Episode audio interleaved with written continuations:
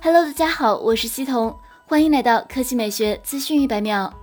美国对华为的封杀进一步升级，按照最新规定，美国扩大了对三十八家跟华为相关企业的封杀，将其加入实体清单。从而对所有受出口管理条例约束的项目都规定了许可证要求，而这些新进的企业如果涉及商务出口管制管辖范围内的项目的任何交易，均需要许可证。除了扩大对华为的实体清单外，美国还在上述规定中表示，这些措施将立即生效，进一步阻止华为规避美国的企图。对于美国新出的规定，有行业人士直言，堪称打击华为最严格的手段，没有之一。因为新的修正案则直接限制华为购买基于美国软件或技术来开发或生产的芯片，每次的购买都需要获得美国的许可。这实际就相当于是禁止购买了。需要注意的是，目前全球的芯片代工厂都有使用美国的半导体设备，这也意味着华为或将无法采购第三方的芯片，华为芯片将被彻底断供。而在断供这件事上，余承东之前曾公开说过这个事情。去年五月，美国将华为列入实体清单后，禁止华为使用采购美国的技术和产品。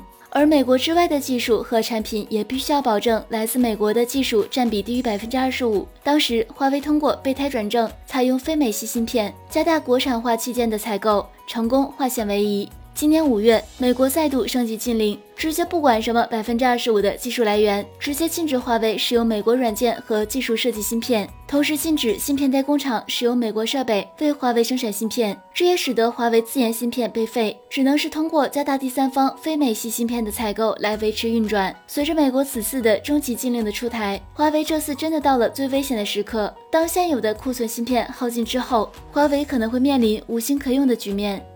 好了，以上就是本期科技美学资讯百秒的全部内容，我们明天再见。